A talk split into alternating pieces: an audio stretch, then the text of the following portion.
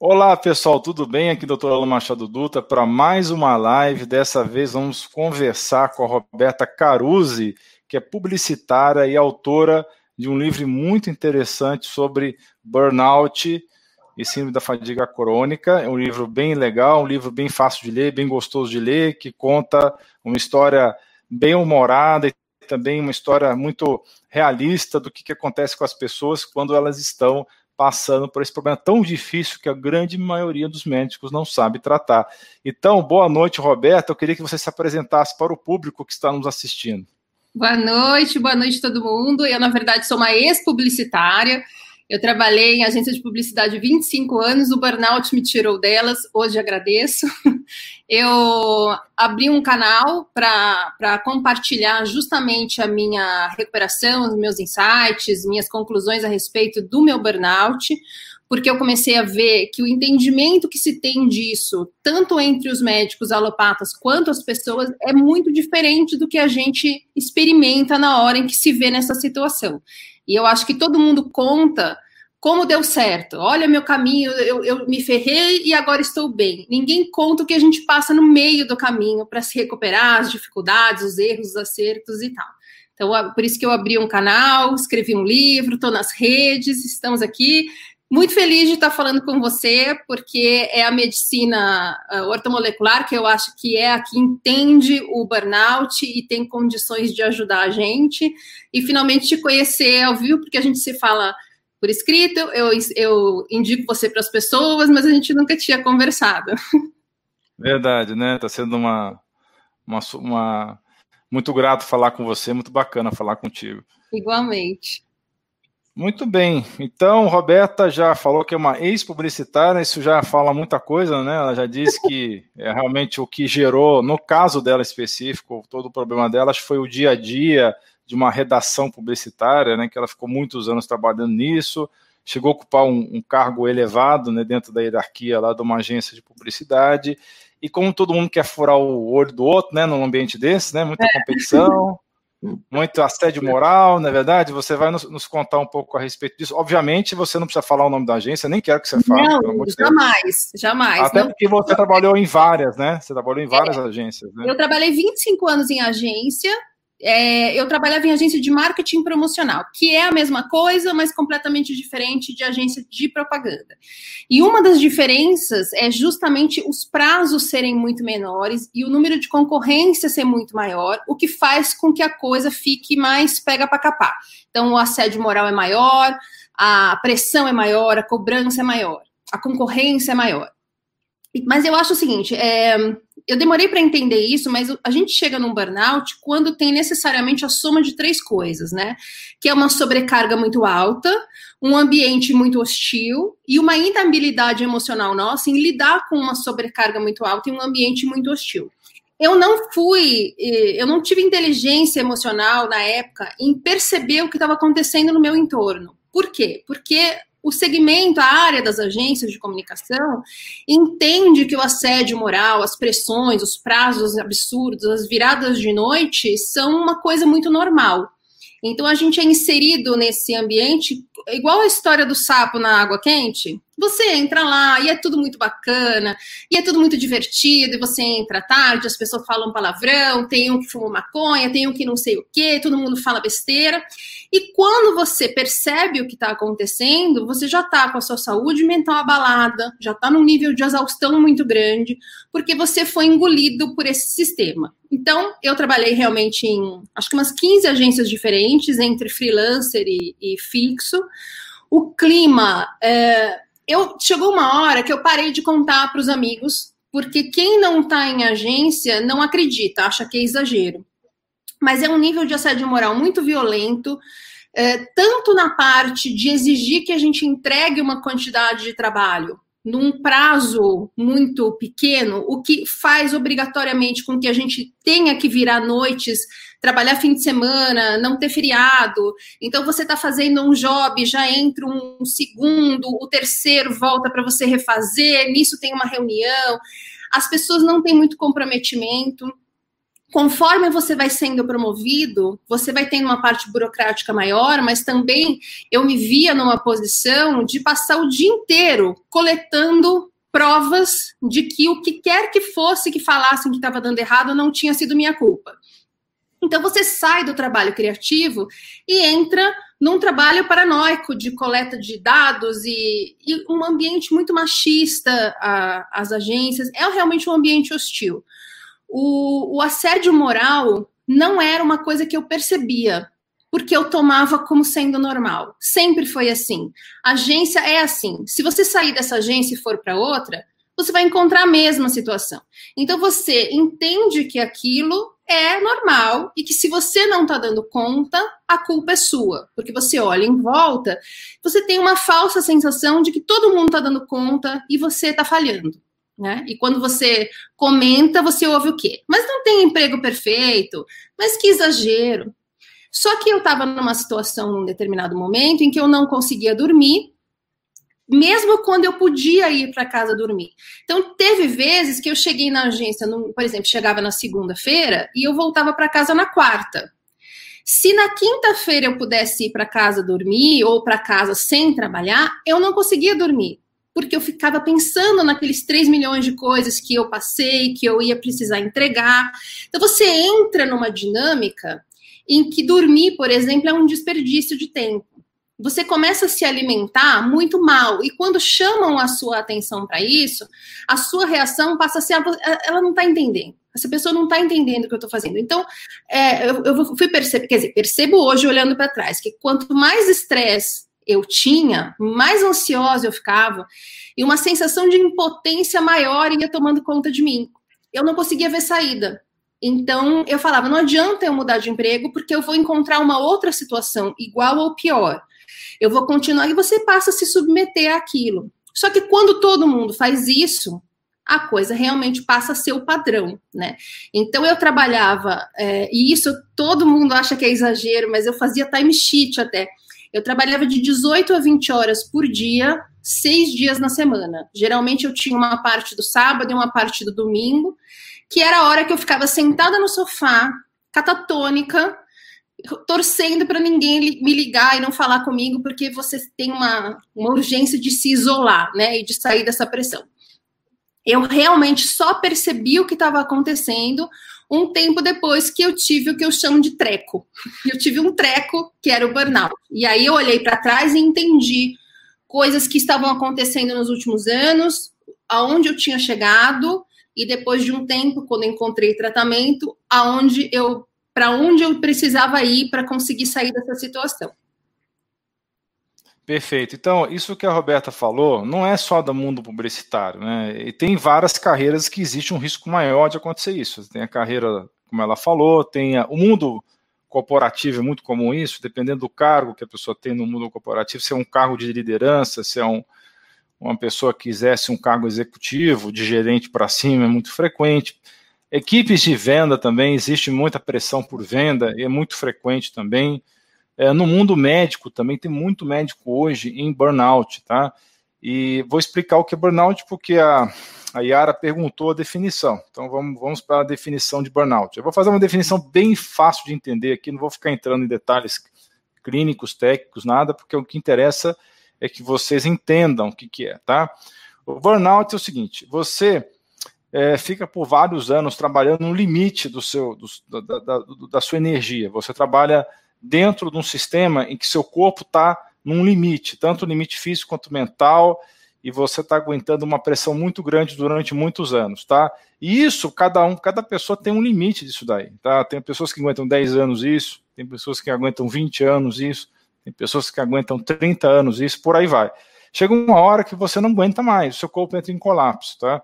Por que, que entra em colapso? Porque toda vez que você toma na cabeça, tá, é, é ativado um sistema que chama sistema fuga e luta, no inglês fight flight, tá? O que, que significa isso? Ou você briga ou você foge, né? Como se fosse uma alusão a tempos antigos, ancestrais, que a única preocupação que a raça humana tinha era fugir ou brigar com algum animal selvagem ou com algum inimigo, né?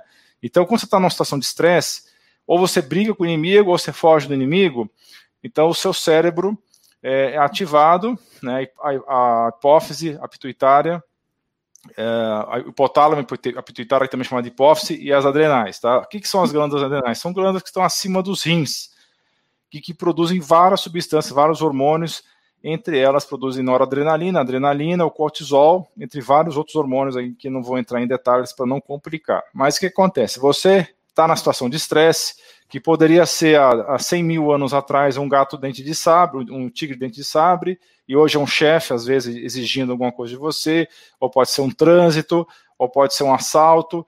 Então, nesse momento, as suas adrenais são ativadas, elas liberam cortisol, adrenalina, noradrenalina, e você é, precisa mobilizar a energia nesse momento para poder fazer a fuga ou a luta, né? E essa mobilização de energia é, é garantida através do cortisol, que aumenta o açúcar do seu sangue, que é a energia que você vai usar para poder agir naquela situação de estresse. Então, isso também ativa a sua circulação sanguínea, aumenta sua pressão arterial, aumenta sua frequência arterial, porque você está com a adrenalina aumentada. Isso, vocês sabem já que a adrenalina aumenta a frequência uh, cardíaca e também a pressão arterial.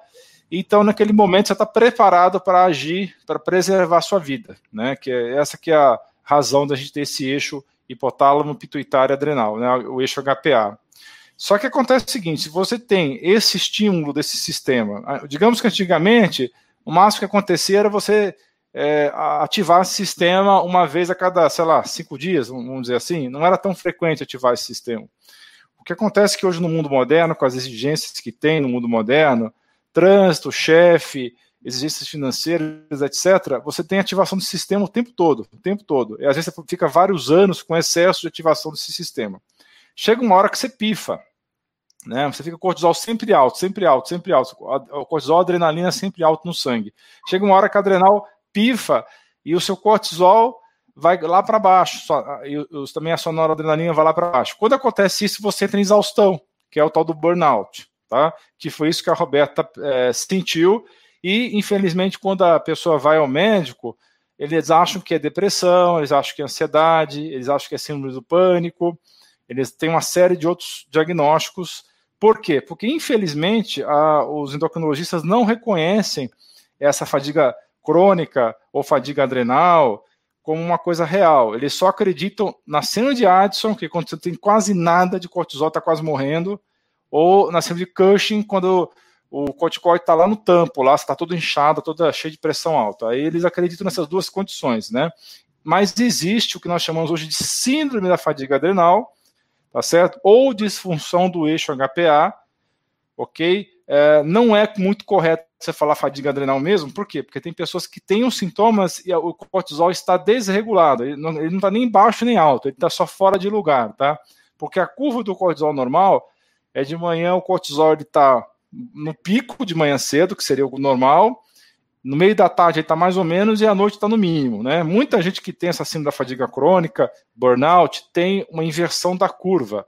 A pessoa se arrasta o dia inteiro, não tem energia o dia inteiro, chega de noite, chega 8 horas da noite, daquela acordada, assim, resolve fazer tudo. Tudo que ela deixou de fazer durante o dia, ela resolve fazer, aí ela fica pilhada até 2 horas da manhã, vai dormir, aí não consegue acordar no dia seguinte de manhã, às 9 horas, não consegue ficar se arrastando de novo durante o dia. Então, esse é o padrão mais comum, tá? Então a gente pode falar mais. Essa, o objetivo dessa live aqui não é falar de novo, que eu tenho outros vídeos no canal falando sobre isso. Tudo que eu estou falando aqui, eu estou repetindo de outros vídeos no canal.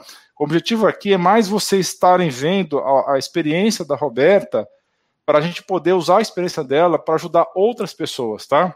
Então, lógico, posso só responder perguntas, a gente pode repetir algumas coisas que estão em outros vídeos, mas a gente vai colocar um enfoque hoje na história da Roberta, tá bom? Então, eu respondi o que, que é burnout. Então, quando é que começaram os seus sintomas de burnout, Roberta? Olha, na verdade, olhando para trás, eu percebo que eu tive uma época que hoje eu chamo, não sei se é correto, mas eu chamo de pré-burnout, que era a época que eu começava a ficar mais cansada do que se espera na, naquele esforço que eu tinha, mas eu colocava a culpa na correria, na, no tanto de trabalho que eu tinha, nas viradas de noite e tal. É, eu comecei, eu comecei, eu teve, é que teve uma época porque eu comia açúcar compulsivamente.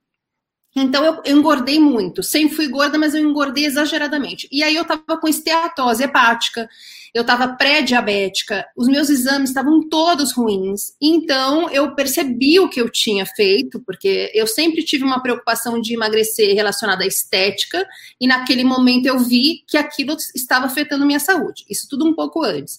Então comecei a fazer o que eu deveria ter feito a vida toda, que é reeducação alimentar, comecei a fazer exercício, comecei a fazer treino de corrida e tal. Só que, à medida em que eu ia sentindo o estresse do dia a dia da agência, eu ia combinando de uma forma mais, de uma forma pior esses elementos. Então eu continuava fazendo exercício, mas às vezes eu fazia os exercícios de dois dias em um, porque no outro eu precisei trabalhar, por exemplo. Então tinha um exagero aí. E a parte da alimentação, eu comecei a substituir a qualidade pelas calorias. Então, ao invés de jantar arroz, feijão e uma carne, não sei o quê, eu, eu jantava chocolate, porque o número das calorias era o mesmo, e com isso eu continuava emagrecendo ou mantendo meu peso. Então eu não tinha entendido ainda a relação que a alimentação tinha com o estresse. Eu tenho hipoglicemia e tudo isso se juntou, e então teve um dia que eu tive um treco, que eu chamo de treco. O que, que foi o dia do treco? foi o seguinte: eu tinha pedido demissão da última agência em que eu trabalhei, fazia três dias, estava muito feliz e animada, porque eu ia trabalhar por conta, ia trabalhar como frila, ia ver o que eu ia fazer. Eu saí para jantar com uma amiga e eu estava no restaurante, e até então não está acontecendo nada de diferente que eu esteja percebendo.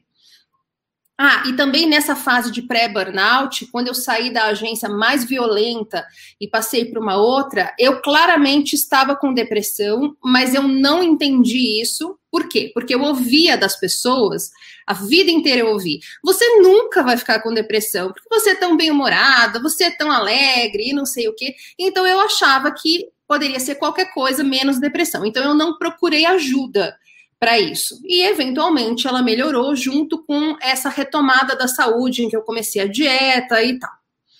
Muito bem, eu estava jantando com uma amiga num restaurante e aí eu senti como se as minhas forças tivessem ido embora.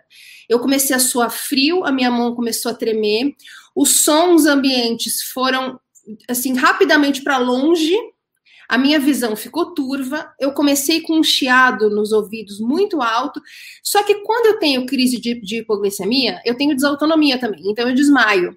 E esse é o padrão. A minha mão treme, eu, eu sinto minha força esvaiu, é, a minha visão fica turva, e aí eu, o som vai para longe e eu desmaio. Só que aconteceu tudo isso e eu não desmaiei mas foi uma sensação muito desesperadora. E eu falei, ah, eu tô passando mal. Minha amiga tentou socorrer da forma que dava, mas na verdade, você olhando para mim não estava acontecendo nada. Mas a minha sensação era uma sensação sem exagero de morte iminente. Assim, eu tive uma sensação de, falei, meu Deus do céu. Bom, fui para pronto socorro. Aí sabe como é pronto socorro, né? Tá grávida. O que, que você comeu? Eu não sei. Enfim, fiquei um tempão lá me sentindo exausta, mas uh, funcionando. E aí, eventualmente, desisti e fui para casa. Dormi 12 horas seguidas. Aí, ela, a partir do dia seguinte, durante algumas semanas, a minha situação era a seguinte: eu dormia 14 horas por dia. As outras 10 horas do dia, eu ficava deitada no sofá assistindo Netflix. Eram exatamente nove passos de distância entre o sofá da minha sala e o banheiro, e o sofá e a cozinha. Eu não conseguia chegar, eu não tinha força. Eu dava cinco passos e eu precisava sentar. Era um nível de exaustão tão intenso que eu tomava banho uma vez por semana, porque eu saía do banho praticamente desmaiando. Eu não conseguia fazer as coisas. Minha mãe precisava subir, a gente morava no mesmo prédio, para esquentar minha comida, porque eu não conseguia ficar um minuto em pé na frente do micro-ondas. E aí eu comecei a ficar desesperada, porque aquilo não melhorava. Ah, outra coisa, independentemente do, da fadiga que eu estivesse sentindo, se eu fosse acordada por algum barulho em algum momento da noite, eu não conseguia dormir mais. Eu ficava totalmente alerta. Mas até então eu não estou fazendo a ligação dos pontos. Eu estou achando que eu tive uma coisa que eu não entendi o que é. E aí eu passei aí nos médicos que já me atendiam. Eu tenho parentes que são médicos, então eu comecei aí nesses médicos, todos alopatas. E eu percebi, eu passei um total, em um ano e meio, eu passei num total de 15 médicos de especialidades diferentes. Essa fadiga eventualmente deu uma melhorada, a ponto de eu conseguir andar um pouco, e aí eu me sentia melhor, porque minha pressão estava muito baixa, então eu andava, me sentia melhor e tal. Mas eu percebi que esses 15 médicos, e eu estou falando aqui de médicos da elite branca paulistana, estou falando de médicos do Einstein, do Sírio, do São Luís. Eles se dividiram em dois grupos. O primeiro grupo era o grupo do, dos médicos que me falavam que eu tinha é... Desculpa é que apareceu um negócio aqui, eu me confundi. É, era o seu livro que eu ia mostrar para o pessoal. Eu falei, ué, o que está acontecendo? É, eles, eles me falavam o seguinte: que eu não tinha nada. Eu cheguei a ouvir literalmente de médicos: você tá de frescura, tem muita gente pior do que você. E eles me diziam que eu precisava ir a um psiquiatra e colocavam em xeque a credibilidade e a competência da minha terapeuta na época, porque eles diziam que eu tinha depressão, que eu tinha síndrome do pânico. E eu cheguei a ser comparada a uma hemorroida por um médico. Ele me disse o seguinte: isso que você tem é igual uma hemorroida que eu tive. E eu estava já desesperada, porque eu, eu não conseguia entender o que estava acontecendo comigo, e o que eu falava não fazia sentido para os médicos, e o que eu ouvia não fazia sentido para mim. Mas a história da hemorroida foi o ponto mais baixo, onde ele me disse que ele teve uma hemorroida por mais ou menos 20 anos, e nada fazia curar essa hemorroida, e ele sarou quando? Quando se separou da primeira mulher. Ou seja, ele estava dizendo para mim que eu tinha uma fonte de angústia na minha vida e, portanto, eu estava somatizando. Então eu saía muito frustrada dos consultórios, porque apesar de entender que eu tenho um pensamento depressivo, eu não tenho uma eu não tenho depressão, eu não tenho um transtorno de ansiedade, apesar de ser ansiosa. As coisas que eu ouvia ali não faziam sentido para mim. E o segundo grupo de médicos eram os que pegavam um dos sintomas e tratavam isso como se fosse a causa de tudo. Então, por exemplo, fui a um otorrino. O otorrino falou assim: já sei, você está com síndrome de Menier, que é tipo, né, uma labirintite. Eu nunca tive síndrome de Menier, eu inclusive nunca fiquei tonta nesse processo, mas ele me convenceu e eu estava desesperada por ter alguma resposta. Então eu fiquei muito aliviada e comecei o tratamento para síndrome de Menier. Tratei 10 meses, uma coisa que eu nunca tive, com um remédio pesado. E aí eu comecei a desconfiar da dosagem do remédio. Olha a loucura, porque eu estava muito querendo que isso fosse a resposta. Então eu fui num outro otorrino. Este outro otorrino ouviu meu relato, viu meus exames e falou: Você não tem síndrome de Meniere, eu acho que você tem uma desautonomia. Me pediu um tilt teste. Fiz o tilt teste, positivo. Me encaminhou para um, um cardiologista especializado em desautonomia. Lá fui eu para o cardiologista da família, que era o doutor hemorroida. que me foi essa foi a consulta que ele me comparou com a hemorroida. Ele falou: "Você não tem nada, você não tem desautonomia, você não tem hipoglicemia, você precisa de um psiquiatra". Para você ter uma ideia, ele chamou minha mãe e colocou minha mãe dentro da sala, como se eu não estivesse plena de, de, de entendimento do que estava acontecendo ali e precisasse ser auxiliada. Bom, nessa hora eu comecei a realmente ficar desesperada porque eu não via melhora, não, vi, não tinha resposta. E quando você começa a pesquisar por sua conta na internet, você acha as piores coisas que não tem nada a ver e se convence que você está no fim. E aí eu fui numa médica homeopata. E essa foi a médica que entendeu o que estava acontecendo comigo. Ela me explicou e o que eu falava fazia sentido para ela, o que ela falava fazia sentido para mim. E foi a primeira vez na minha vida que eu ouvi a palavra burnout. E, é, nossa, eu ia falar uma coisa e me perdi aqui. Bom, depois eu lembro.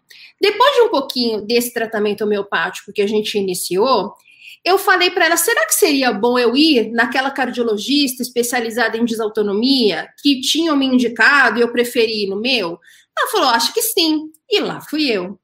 Chegando lá, a médica sugeriu que eu fizesse uma reabilitação física, que seria, então, um tratamento que não envolveria remédios, para cuidar da minha desautonomia, que, de novo, era um sintoma, mas estava sendo tratado como causa.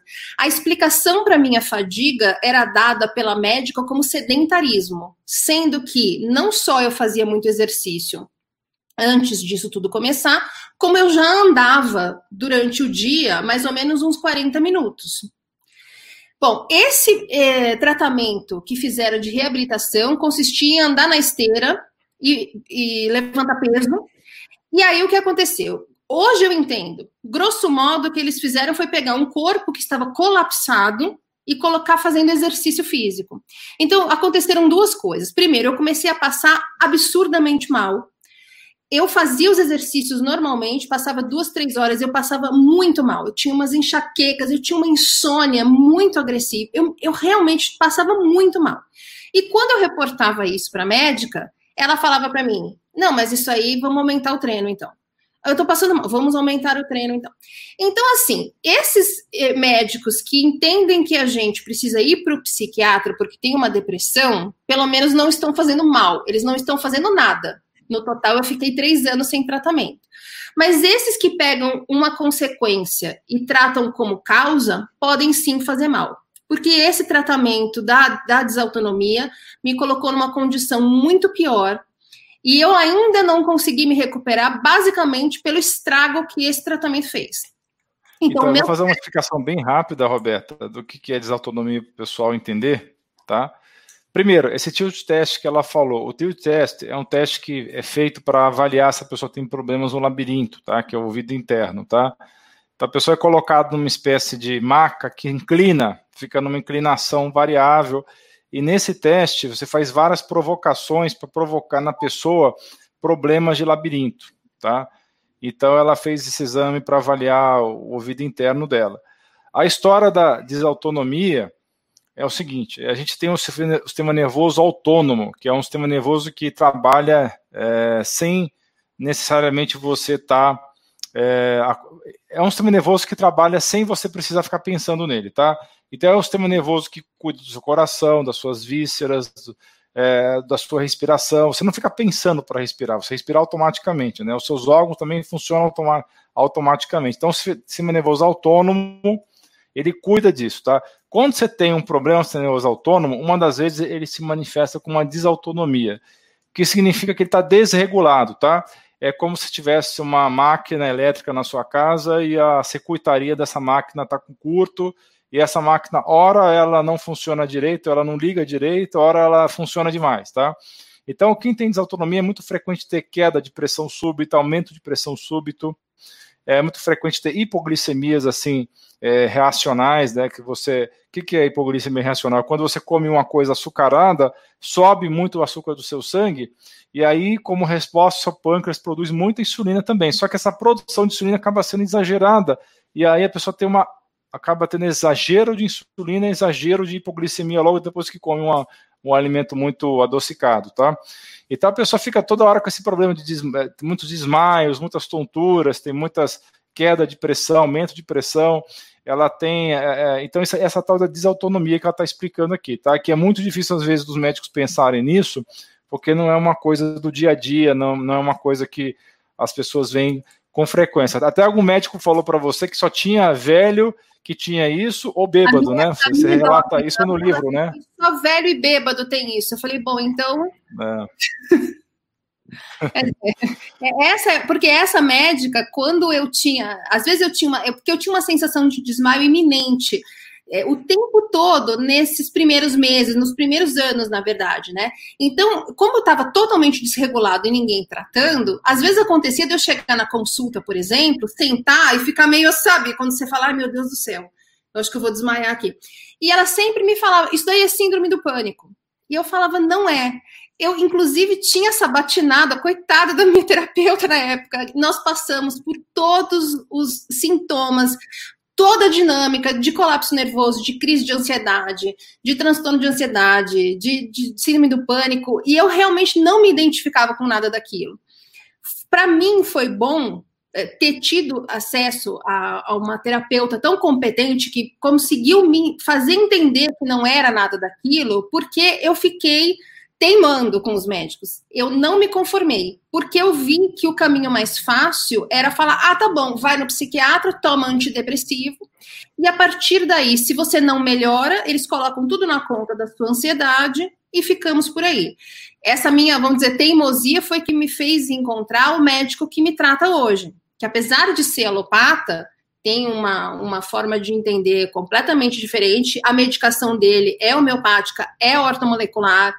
Ele trabalha com uma tecnologia maluca, enfim, ele, ele consegue entender Ele é meio professor Pardal, né? Tem aquela máquina. Ele é, olha o doutor Fofinho. Não. Eu até, a gente estava até comentando antes, né? Que eu cheguei nele com um amigo me dizendo: ele tem uma máquina que parece um grill George Foreman, você vai lá, enfim, a gente só entende quando começa. Mas o fato é, até eu chegar nessa homeopata, eu estava completamente sem saber o que estava acontecendo. E só quando eu cheguei no médico que eu falo, um médico, apesar dele ser alopata, eu falo um médico ortomolecular, foi que eu entendi melhor o que estava acontecendo, comecei a ficar menos desesperada, porque quanto mais você entende o que está acontecendo, menos eh, perdido você fica, e comecei a efetivamente ver uma melhora, mais lenta do que a gente gostaria, mais estável, mais, mais linear. Eu, eu, eu tinha melhoras e pioras, melhoras e pioras, e com ele eu tenho uma linha mais equilibrada. Então, é isso que vocês estão escutando, então, é muito comum mesmo. Os médicos, em geral, eles são treinados para tratar sintomas, tá? E, infelizmente, funciona assim. Por que isso? Porque o médico se forma, depois, quando ele termina a sua formação, ele vai se atualizar como? Em congressos. Quem é que, que patrocina os congressos? A indústria farmacêutica, tá? E a indústria farmacêutica é uma, é uma indústria que depende de lucro, né? Agora vocês vão pensar comigo, o que, que dá mais lucro? Administrar doença crônica ou tentar curar doença crônica? Obviamente, administrar doença crônica dá muito mais lucro. Você tomar um remédio 30 anos vai gerar muito mais é, retorno financeiro do que você tentar curar uma pessoa em um, dois anos, né? Então, isso é um grande problema hoje que existe na medicina, que existe essa, esse viés muito grande para as drogas, né? E que tem é, o foco foco no sintoma e não na causa das doenças, tá? Foi isso que me levou a abraçar a medicina funcional, que é uma evolução da ortomolecular. Então foi isso que me levou a esse caminho aí de ir na causa das doenças, tá? E essa medicina do século XXI é a medicina que não é tão preocupada em dar nome aos bois, mas mais preocupada em descobrir a origem dos problemas e atuar na fonte dos problemas. E as doenças crônicas são sempre multifatoriais, não tem só uma causa, né? Então, essa questão da fadiga crônica, tá? Que, que acima do burnout, o custo que você tem na sociedade hoje disso é muito grande. Por quê? Tanto de saúde quanto custo financeiro. Você tem uma vulnerabilidade muito grande a doenças infecciosas e degenerativas quando você está nesse quadro de fadiga crônica e burnout. Você desenvolve distúrbios alimentares, distúrbios de sono, você desenvolve falha de memória, falha de concentração, irritabilidade, a sua produtividade vai quase a zero. É, em casos mais acentuados, como o da Roberta, você fica praticamente imprestável para trabalhar. Né? E aí o pior de tudo é que a sociedade fica achando que você está de frescura, é. que você é vagabundo, que é. você, enfim, é vitimista, que você não, enfim, tem uma, coloca um monte de rótulo em você, né? E querem te entupir de antidepressivo, querem te entupir de ansiolítico, remédio para ansiedade, e quando na realidade não é por aí a solução desse problema, né? Então, isso acaba virando causa também de alcoolismo. Muitos homens, especialmente quando tem esse quadro de fadiga crônica, eles, eles vão para o alcoolismo, vão para o uso de drogas. E aí sim pode acontecer uma depressão, mas essa depressão é secundária ao problema original, que foi a fadiga crônica, o burnout, né? Então, é, não é o jeito mais correto de tratar isso com antidepressivo, né? Então, essa questão é muito problemática hoje em dia. Hoje você tem aí uma, um percentual muito grande de pessoas com problemas de fadiga. 36% das pessoas admitem estar estressados, isso, isso, antes do Covid, né? Porque é. agora é. deve estar um número bem maior agora, porque todo mundo estressado, porque a TV funerária agora só fala de morte, morte, morte, morte, né? Não apresenta solução, só apresenta problemas.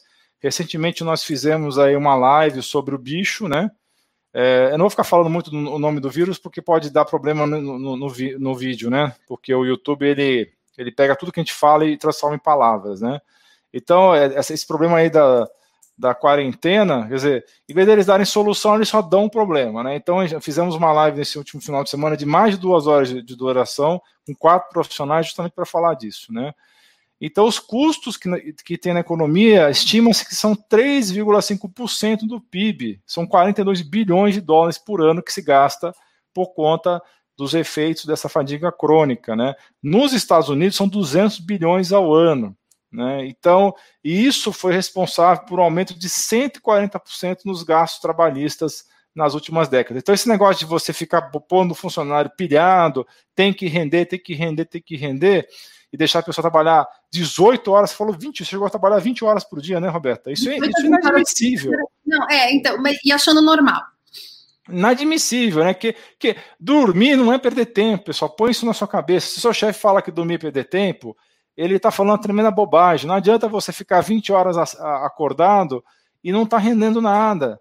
Não adianta nada, você tem que dormir. O sono é fundamental para você fazer o reset dos hormônios, para você poder limpar a mente. A mente tem um sistema de limpeza que chama glio linfático, só funciona quando você está dormindo.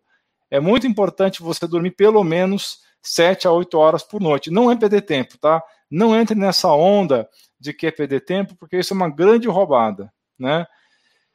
É... Muito bem, então. E só, desculpa, estou completando falando, mas assim, não só as empresas, a cultura, né? Não, é, não são as empresas, a nossa cultura coloca a gente nesse nível de pressão quando, obviamente, quando você cai, você é imediatamente classificado como um fracassado. Então, as pessoas fazem questão absoluta de falar para você, de deixar claro que você falhou, que você é fracassado, que você é um perdedor e tal. Eu cheguei a ser acusada por pessoas que me conheciam há muitos anos e que trabalharam comigo nesse ritmo. Ah, você arrumou uma desculpa para não trabalhar. Então eu comecei a perceber que as pessoas à nossa volta reagem da mesma forma que os médicos. Então a gente é desautorizado por todo lado. Então, quando você fala, ah, eu não sarei ainda, eu tenho tal sintoma, você pode ouvir de uma pessoa que você confiava, que você tinha como um amigo há décadas, você pode ouvir a pessoa falando assim: você não sarou porque você está em negação. Se você aceitasse ir a um psiquiatra, você já teria sarado. Então, assim, grande parte dos meus amigos, entre aspas, se afastaram de mim convencidos de que eu, sei lá, enlouqueci, tô fazendo drama, alguma coisa assim. Então, a pessoa, quando ela se descobre com burnout, ela fica muito sozinha. Porque você vai no médico e ouve coisas que não fazem sentido. Você tenta buscar apoio nos seus amigos e muitas pessoas na própria família e ouvem que você está exagerando, que você é fraco, vai trabalhar, que você está encostado, que você vira um fardo. Então é muito complicado, porque você não tem é, um nível de informações que você possa buscar, porque qualquer pesquisa que você fizer vai te jogar no antidepressivo. E quando você refuta esse tratamento, você é imediatamente classificado como estando em negação. Então, realmente é uma. A gente fica muito frágil, a gente é desautorizado, é muito solitário. Um dos motivos de eu ter aberto o canal foi esse. Eu falei, as pessoas não podem passar por isso. Não, é muito injusto. Por exemplo, 52% das pessoas que têm burnout diagnosticado não têm depressão. Por que, que então o tratamento é antidepressivo? São coisas que, quando você questiona, respondem para você que você não quer aceitar a sua condição já que você passa a ser visto como fraco, como fracassado, como mimizento, etc. Então, é uma condição também pessoalmente muito complicada da gente achar no meio disso tudo aonde está a nossa força, da gente entender quem a gente é sem ser aquela pessoa profissional, sem ter o cargo tal, sem ser, ou eu sou a Roberta, sou publicitária. Quando você deixa de ser publicitária, você é quem? Que tipo de pessoa que está à sua volta? Então é muito complicado você ter aonde se agarrar nessa hora. Por isso é muito fácil cair no, no, num, num, poço sem fundo, porque você não tem quem te segure. Assim. Eu tive sorte, porque a, apesar de muitos amigos se afastarem, outros poucos se revelaram amigos de verdade, ficaram ao meu lado. Dentro da minha família, eu tenho minha mãe, com quem eu sempre pude contar e que em nenhum momento desconfiou do que eu estava falando, mas eu vejo que tem pessoas que nem isso têm. Então é realmente muito solitário e desesperador a pessoa se descobrir com burnout sem ter essa parte de informação a respeito de que tratamento é bacana fazer. Perfeito. Então, isso que eu estou falando realmente é o, é o drama do dia a dia da pessoa que desenvolve esse problema, né? Porque a sociedade não entende, os médicos não entendem, você é taxado de deprimido, de ansioso, de problemático, né? De pique, pequezento, né? É, é, mimizento, mimizento, dramático, fresco. É. E na verdade, é uma coisa que eu preciso falar para vocês: muitas outras doenças às vezes ficam disfarçadas dentro da fadiga crônica barra burnout. Muita gente que tem distúrbios intestinais, por exemplo, pessoas que têm intestino irritável. Intestino irritável muitas vezes é um, é um diagnóstico é, correlato à fadiga crônica. Então você pode ter diarreia crônica ou intestino preso, você pode ter excesso de gases, né? É, associados, você pode ter desconforto abdominal, todos os alimentos geram desconforto a você. Você pode ter um diagnóstico de fibromialgia, muito comum em mulheres, tá? Inclusive, a Alda perguntou sobre a diferença de fibromialgia e fadiga crônica. Na verdade, são coisas totalmente diferentes, tá? Mas elas podem estarem juntas, tá? O que é fibromialgia? É o nome de uma síndrome que a medicina criou, cunhou esse termo para jogar todo mundo que eles não estavam entendendo de onde é que vinha aquelas dores, que normalmente são dores em vários pontos no corpo inteiro. Tem, são pontos gatilho de dor que são ativados, né? Mas isso varia. Tem gente que tem dor no corpo inteiro, da cabeça até o pé, e tem gente que tem dor mais localizada nos ombros, na cervical ou nas costas baixo tal. Então, quando você não consegue identificar nos exames de onde vem a dor crônica, que é uma dor sempre prolongada, portanto crônica, você é taxado de fibromialgia. E até hoje não se sabe exatamente a causa da fibromialgia, mas uma das principais hipóteses é que se trata de uma doença autoimune, que tem participação de alguns micro-organismos servindo de gatilho. Mas é muito frequente a associação de fibromialgia com a fadiga crônica. Então, é, a pergunta da Alda, então, é, existe uma associação sim, só que são duas condições completamente diferentes. A fibromialgia e a fadiga crônica, elas podem estar juntas, ou a pessoa pode ter fibromialgia, não ter fadiga crônica, ou ter fadiga crônica e não ter fibromialgia, tá? Então, é, outra coisa, um fator também que serve de gatilho para a fadiga crônica barra síndrome da fadiga adrenal é o uso de corticoides, tá? Muitas pessoas hoje, por vários motivos, ou porque tem asma, ou porque tem bronquite, ou porque tem algum tipo de rinite crônica, é, às vezes porque tem alguma doença autoimune, usa é, corticoide de uma maneira muito contínua e muito frequente. Se você usa o corticoide por muito tempo, você pode desenvolver sim uma fadiga crônica também. Por quê? Porque o seu corpo para de produzir o cortisol, porque esses corticoides artificiais que você compra na farmácia, tipo prednisona, dexametasona, ela suprime a sua produção de cortisol nas adrenais, tá? E isso faz o quê? Faz você ficar com deficiência crônica de cortisol do próprio corpo. Então, em algumas pessoas, a, a, o gatilho, um dos gatilhos para desenvolver a fadiga crônica é o uso, sim, de corticoides artificiais. E a gente tem uns esquemas, aí os médicos trabalham com medicina natural, como eu, medicina funcional, tem uns esquemas que você faz é, uma reposição com hidrocortisona e, e, ao mesmo tempo você vai trabalhando o estilo de, de vida da pessoa para essa pessoa poder recuperar o eixo dela, tá? Eu queria falar uma coisa muito importante. A fadiga crônica, o burnout, esse tipo de situação, a cura disso é sempre comportamental, tá? Você tem várias substâncias excelentes que você pode utilizar, complexo B, vitamina C, vitamina E, é, o sal orgânico, o sal, o sal é, o sal integral orgânico, que ajuda bastante. Você pode utilizar vários adaptógenos, são plantas que ajudam a regular o eixo HPA. Você pode utilizar aí o próprio hidrocortisona, você pode usar hormônios tiroidianos em pequenas doses, em alguns casos selecionados que tem hipotireoidismo junto. Você pode utilizar extrato de adrenal, você pode usar homeopatia. Então tem várias estratégias diferentes que podem ser utilizadas, mas se a pessoa não muda o estilo de vida dela, ela não melhora. E foi o que a Roberta fez. Ela mudou o estilo de vida dela e ela vai falar um pouco mais sobre isso daqui a pouco, sobre essa, essa experiência dela ter mudado o estilo de vida. E alguém pode perguntar quanto tempo demora para melhorar disso? Entre seis meses a dois anos, se você tiver em tratamento. Ela ficou três anos no início do quadro dela sem tratamento, então por isso que ela não melhorava. É. E ela falou uma coisa muito importante: essas pessoas que têm essa fadiga crônica têm uma, uma intolerância muito grande ao exercício. Então não pode pôr essa pessoa, por mais que exercício físico seja uma coisa excelente para a saúde, você não pode ficar pondo a pessoa para ficar fazendo uma atividade física intensa, porque ela não aguenta. Ela faz atividade física, ela fica três dias sem andar. Não era assim que acontecia com você, Roberta? Era, eu passava muito mal depois do treino. Quando eu começava a melhorar, vinha um novo treino. Então, por isso eu não conseguia me manter me sentindo bem nessa época. Era, era bem. dava para dava perceber claramente o efeito que o exercício tinha.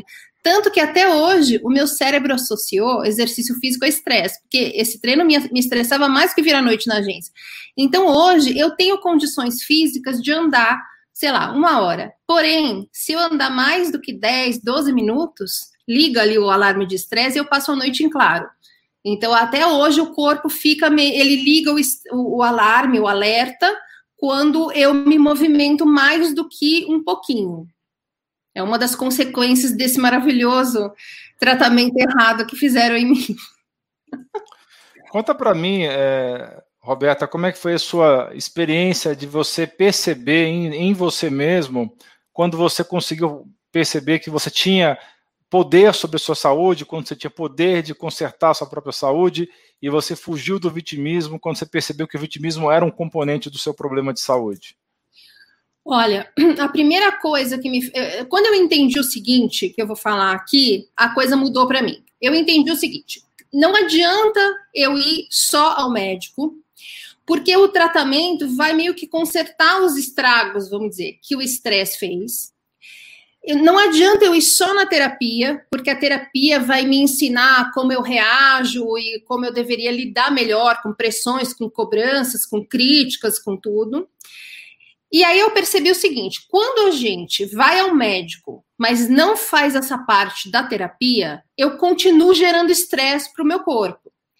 Então eu entendi, falei, bom, ok, então o estresse é emocional e foi isso que causou consequências físicas no meu corpo. Na hora que eu entendi isso, eu comecei a perceber, então que influência, então como eu criei essa situação, é, como eu poderia sair dessa? Como eu poderia sair dela? Porque se eu aprendi a reagir dessa forma e me sabotei muito tempo e me colocava num lugar de vítima em que eu não conseguia entender como eu poderia sair dali, era como se eu tivesse totalmente passiva durante a minha vida e eu não tivesse nenhum controle de nada. Então, é, eu realmente me colocava no lugar da vítima. E é um lugar muito confortável.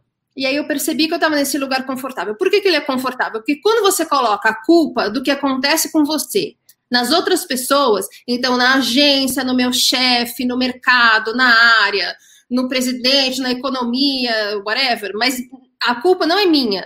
Então, eu não tenho o que fazer. Eu só fico aqui lamentando. É um lugar muito confortável. E é tão confortável que a gente não percebe. Então, na hora que eu juntei, falei: peraí, se eu causei essa situação e eu tô me colocando num lugar em que eu não consigo entender como eu fiz isso, é aí que eu preciso é, focar. Levei isso para terapia e comecei a entender que a forma que a gente pensa, a forma como a gente lida com as dificuldades, é o fundamental, que é o que a gente precisa mudar. Então, por exemplo, eu tenho um pensamento muito acelerado. E isso faz com que eu examine rapidamente todos os cenários de uma determinada situação. Aí vem meu vitimismo, eu pego o pior cenário e trabalho com ele. Então eu sempre estou numa situação em que a minha convicção é que a minha vida é mais dura que a das outras pessoas, que na minha vida nada dá certo, que as coisas ficam no quase, quase deu certo, mas ai, deu errado. E eu me vi numa situação, numa postura, em que qualquer coisa que acontecesse, o meu pensamento imediatamente vai, ainda vai. Bom, a partir de agora, minha vida vai ser isso. Ah, ferrou, eu não tenho como sair, veja só, a vida dos outros dá certo e a minha não. Então eu comecei a focar nesse, vamos dizer, filtro de pensamentos, de tentar tirar o meu pensamento do piloto automático. Porque quando a gente se acostuma a pensar de uma forma, aquilo vira. É, é, eu li um exemplo uma vez que era ótimo, que nem quando a gente vai ligar para alguém, você não sabe o número decor da pessoa. Mas na hora que você olha ali o tecladinho do telefone, imediatamente você sabe, meio que por instinto, qual é o número. É assim que funciona com o nosso pensamento. Então eu estou muito acostumada a reagir às coisas de uma maneira vitimista e a concluir que nada vai dar certo e a vida está contra mim. Então, na hora que eu comecei a observar os meus pensamentos e eu comecei a perceber neles muita raiva e muito vitimismo, eu comecei a tomar medidas práticas, que são, é, por exemplo, fazer meditação, ficar realmente é, focando em fazer momentos de mindfulness durante o meu dia, para tentar cortar esse fluxo de pensamentos que sempre vai me levar para um lugar onde eu me sinto errada ou culpada ou sem força ou sem ação. Então, eu, eu, eu, foco nisso e eu comecei a ler sobre essas coisas, maneiras da gente trabalhar melhor é, esse aspecto. E aí, claro, cada um vai ter um sentido em alguma coisa, em algum autor, em algum livro. As terapias complementares costumam ajudar nisso. É, na hora em, em mostrar para a gente coisas que a gente não percebe mais que faz, as nossas pequenas sabotagens do dia a dia, as comparações que a gente faz com as outras pessoas. Eu descobri que eu sofria de síndrome do impostor, aonde eu sempre coloco, me coloco numa posição que, para que, que eu vou começar a fazer isso se não vai dar certo? Eu descobri, na verdade, eu sempre falo isso lá no canal, que dentro da minha cabeça mora uma tia velha e amarga, que eu dei o nome de tia Dirce. E a tia Dirce fica constantemente dentro da minha cabeça assim. Por exemplo, ah, arrumei o emprego que eu queria. Ai, tô muito feliz. Tia Dirce faz o quê? Será que esse emprego é tão bom assim? Será que você vai dar conta desse emprego? Eu acho que talvez você passe o que você passou no seu emprego anterior. Então, é como se fosse uma, uma dupla personalidade aonde você tenta andar para frente e alguma coisa te segura no mesmo lugar. E é aí que está o estresse. É a hora que a gente não tem fé nas coisas. Se você não confia que as coisas vão dar certo, você está gerando estresse para o seu corpo. Então, a gente tem que focar nesse filtro de pensamentos, que é dificílimo de fazer, mas que vale a pena.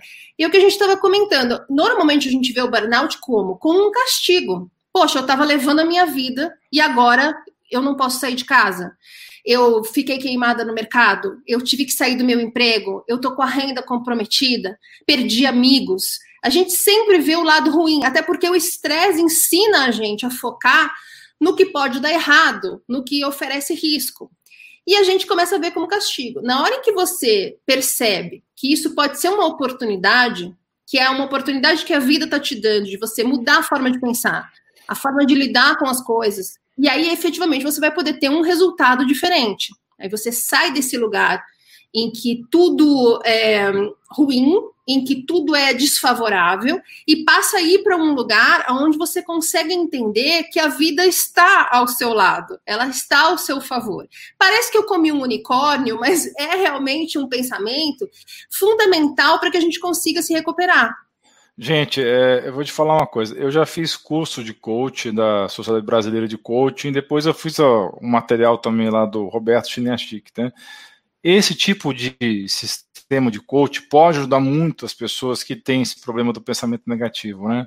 Porque hoje em dia está todo mundo muito pessimista e a pessoa tende a ficar curtindo sentimentos ruins, tá? Ela tem todo mundo tem problema na vida, tá? A diferença é que tem gente que foca na solução e tem gente que foca na sensação, gosta da sofrência, né? Igual aqueles cantores sertanejos, né? Fica lá na sofrência, né? Em vez de ir para a solução, né? Então, esse é um problema muito sério, porque, é, infelizmente, tem, toda vez que você tem um problema na sua vida, você tem que classificar ele em A ou B. O que, que é A? Esse problema tem solução. B, não tem solução. Se o problema não tem solução, finge que ele não existe, porque se você ficar vivenciando um problema que não tem solução todos os dias da sua vida, só vai te levar mais problemas, que a sua saúde vai para o beleléu. Então, então, isso é muito importante, diferenciar o que tem solução do que não tem solução. O problema que tem solução depende de você, sim ou não? Não, não depende de mim, depende de outra pessoa. Então vamos lá falar com outra pessoa para ver se ela resolve.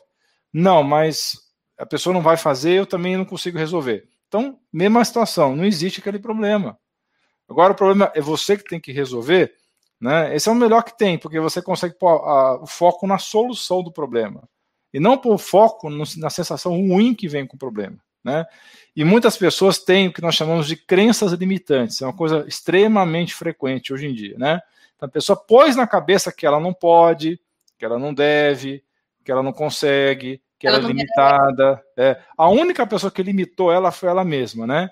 E muitas vezes isso vem do quê? De um passado. Às vezes você tinha um pai, um tio, um avô, alguém da sua família que falava para você: olha, você é muito turrão, ah, você não tem jogo de cintura, ah, você não tem capacidade, você é burro, ah, você é assim assado. A pessoa te coloca um rótulo que não tem nada a ver com a realidade. É uma avaliação extremamente rasa do que quem você é, porque a pessoa simplesmente não te conhece direito. E aí você fica presa naquele pensamento limitante para o resto da sua vida. Então, muitas vezes é importante você fazer um curso de coaching para você entender que muito do que a maior parte dos seus problemas, na verdade, é você se autolimitando, né? Então, essa questão que a Roberta nos relatou tão bem, que ela ficou uh, mais aí de 15 anos no mundo, que era extremamente é, complicado, que muita exigência e que ela tinha com certeza um conflito interno dentro dela durante muito tempo. Só que ela, por uma questão, por parte de comodismo, parte por, ter, por ser uma carreira sólida, parte porque é, realmente ela tinha essa obstinação de vencer, ela ficou muitos anos num ambiente que ela tinha conflitos diários dela, do que ela acreditava ser uma, coisa real, uma, uma, coisa correta, com um ambiente que tinha outros valores diferentes dela. Então, esse conflito de valores que muitas pessoas têm hoje em dia, porque querem ter um emprego sólido, querem ter um emprego é, que dê um bom retorno financeiro, é, é uma das coisas que mais desgasta o ser humano. É o que mais desgasta o ser humano, esse conflito de valores. Você tem os seus próprios sistemas de valores e você está numa empresa que tem um sistema de valores completamente diferente do seu. E aí você vai te desgastando, desgastando, desgastando. Às vezes esse desgaste é mais problemático do que trabalhar 20 horas por dia. Esse, essa, essa, essa, esse choque de valores que muitas vezes você está é, exposto. Então é muito importante, a pessoa vai tomando na cabeça todos os dias, por vários anos, fica em conflito com o trabalho, com o trânsito, obrigações do lar. Às vezes ela tem um relacionamento tóxico com alguém, ela tem um problema de um casamento falido, que não, as pessoas não se separam por uma série de circunstâncias, às vezes por causa dos filhos, né? Às vezes tem conflitos familiares de longa data com o pai, com o padrasto, com madrasta, uh, falta de válvulas de escape decentes como atividade física, como meditação, como andar num, num, ambiente de natureza, né? Banho de natureza, muitas pessoas às vezes melhoram com banho de natureza. Falta então sistemas para ela poder tirar isso de dentro de si. E acontece esse gatilho, que é a gota d'água. No caso gatilho, ela teve o gatilho, né, que foi esse restaurante que ela comeu com a amiga dela e ela passou a ter o problema. Então, sempre é assim. É o, é, os americanos chamam de last straw on the camel's back. É a última palhinha que caiu lá na, nas costas do camelo sobrecarregado e aí o camelo, bluff, né, desaba no chão, né? Então a pessoa entra em colapso. Então, é, eu queria que você, Roberta, falasse como que você, que, que mudança de estilo de vida que você fez, é, que você começou a melhorar, e a partir de quantos meses dessa mudança de estilo de vida e dos suplementos ou vitaminas que você estava tomando junto com as mudanças de estilo de vida, você notou melhora disso daí? Tá, deixa eu só completar o que você estava falando, que eu estava pensando o seguinte, é, eu percebi também que um grande problema que as pessoas têm em sair, às vezes a gente identifica que a gente não pertence àquele lugar. Por exemplo, para mim era muito claro que eu tive que encarnar uma persona oposta à minha personalidade para sobreviver nesse ambiente. Mas, é, em determinado momento, eu inclusive pensei em mudar de carreira. Por que, que eu não mudei? Porque daí entra o que a gente entende de expectativa das pessoas que passa a ser a nossa. Então, assim, se todo mundo tem padronizado as coisas que a gente deveria ter, conquistar, fazer e ser, para ser considerado bem sucedido na, na, cultura em que a gente vive, é, isso vai ser exigido de você. E você sair desse, desse padrão é muito complicado para quem pensa dessa forma, em que a gente se compara, em que a gente se vê, às vezes, em desvantagem, que a gente não confia e acha que tudo pode dar errado.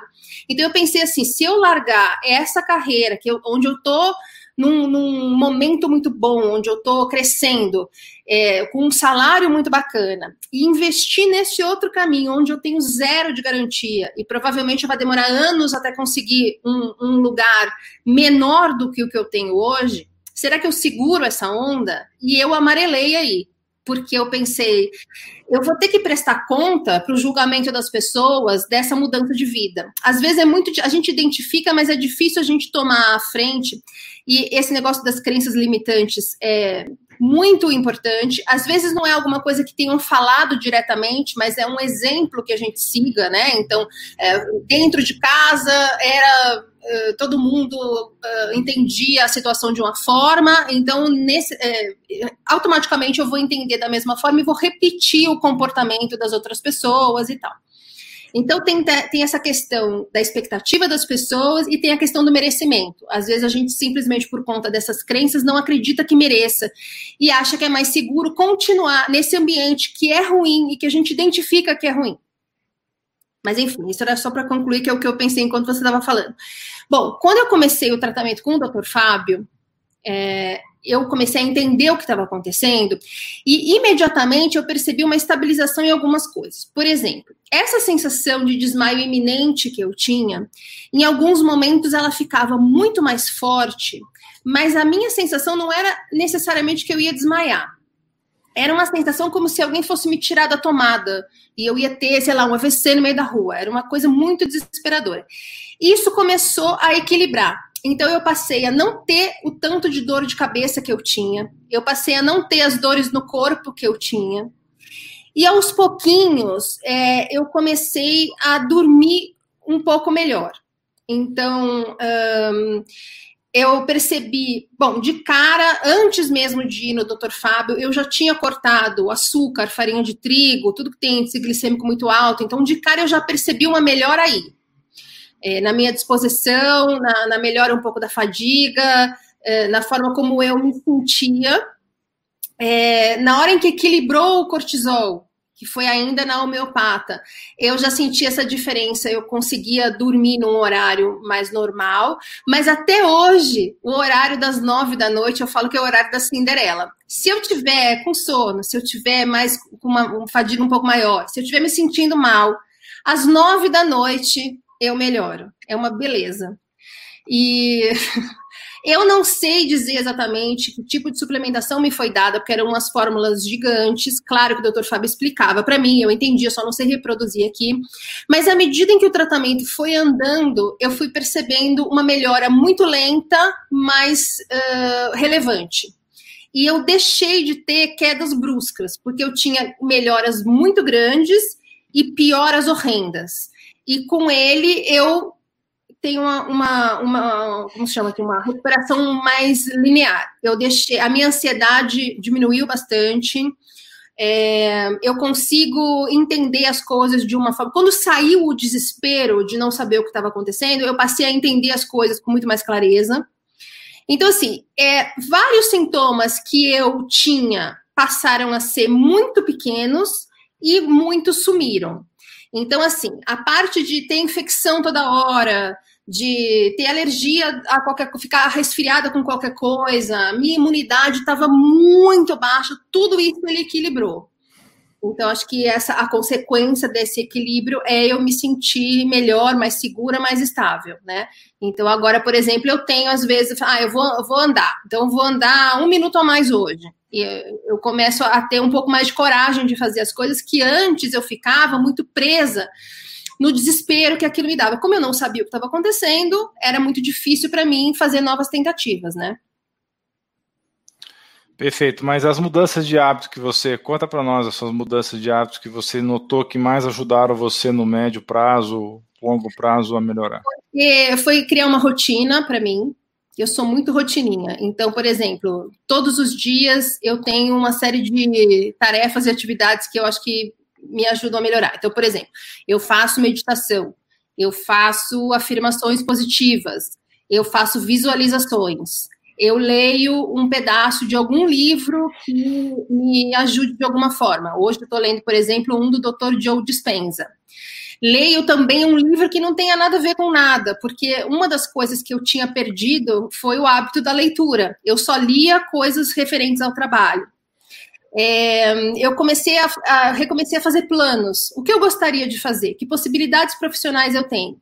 Eu ainda tenho problema em entender a minha nova vida profissional, porque a única referência de trabalho que eu tenho é esse esquema de trabalhar feito uma louca.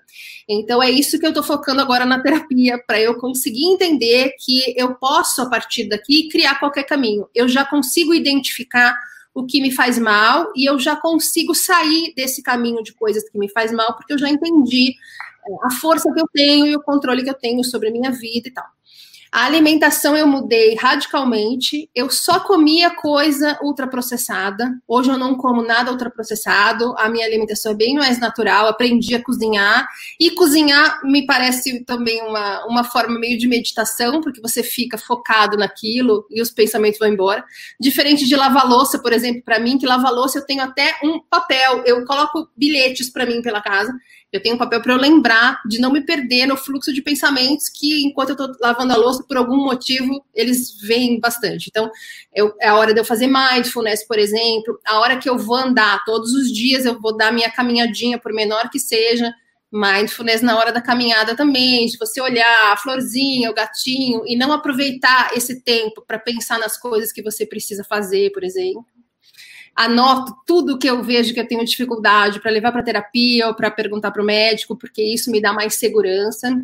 E agora eu estou tentando é, melhorar o meu horário de dormir, porque por conta do tempo de insônia que eu tive, eu passei a dormir muito tarde, então eu passei até um horário de adolescente em férias, então agora eu todo dia vou tipo 15 minutos mais cedo. É, você entrar numa rotina de coisas que façam com que você seja mais saudável ajuda. Por exemplo, agora na pandemia, não fica o tempo inteiro procurando notícias para ler as coisas. Você começa a filtrar também o conteúdo de coisas que você entra em contato. Então, vamos ler menos desgraças e vamos ler mais coisas é, positivas que possam servir de exemplo, por exemplo. Né? Vamos seguir pessoas na, nas redes sociais que, de alguma forma, te façam sentir bem e não que façam você se comparar e se sentir menor, como blogueira fitness, por exemplo. Esse tipo de cuidado que você passa a ter. E aí você começa. A, eu, por exemplo, eu descobri, eu comecei a ler sobre lei da atração, que era um negócio que eu achava um engodo. E aí eu entendi, eu achava um engodo, porque aquele filme O Segredo tem um formato que me faz não acreditar naquilo. Mas quando você começa a ler uma literatura mais séria sobre aquilo, isso me ajuda muito na questão de confiar e de mudar a forma de eu pensar. Então a gente vai achando né, eh, textos, sites, canais, pessoas, perfis que ajudam a gente nessa hora de, de mudar os nossos hábitos mentais, né? Basicamente, acho que foi isso. Teve uma época que eu fiz também algumas terapias é, complementares, algumas terapias holísticas, e achei que isso também me ajudou bastante a me conhecer, a forma como eu reajo, a forma como eu lido com o passado, por exemplo, é como se fosse um acelerador da terapia tradicional. Então, todos os insights que eu tinha, eu levava para terapia e tal. Acho que você ter uma, um, um, psicólogo que te acompanhe e que você uh, confie 100% é fundamental. Eu vejo muitas pessoas que vão para terapia e falam assim: ai, mas eu vou na terapia, mas ele não acredita no burnout, ele acha tal coisa. Muda então, é esse tipo de, de atitude que a gente passa a ter. Esse cara não acredita em você, muda. Você foi no médico, o médico, como aconteceu comigo, riu da sua cara quando você falou que tinha um sintoma, muda. Você começa a, a, a, entender que você tem mais poder do que você pensava sobre a sua vida. E é isso que vai fazer você se reinventar. E se reinventar, na verdade, é o que cura burnout, na minha opinião.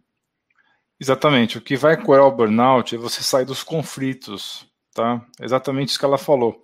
E não vai ser da noite para o dia. Você vai demorar meses ou anos para sair disso, mas vai valer a pena cada passo que você fizer, porque assim você vai se reinventar como pessoa, sem ser clichê de livro de autoajuda. Você se reinventa mesmo, assim como a Roberta aconteceu com a Roberta, tá?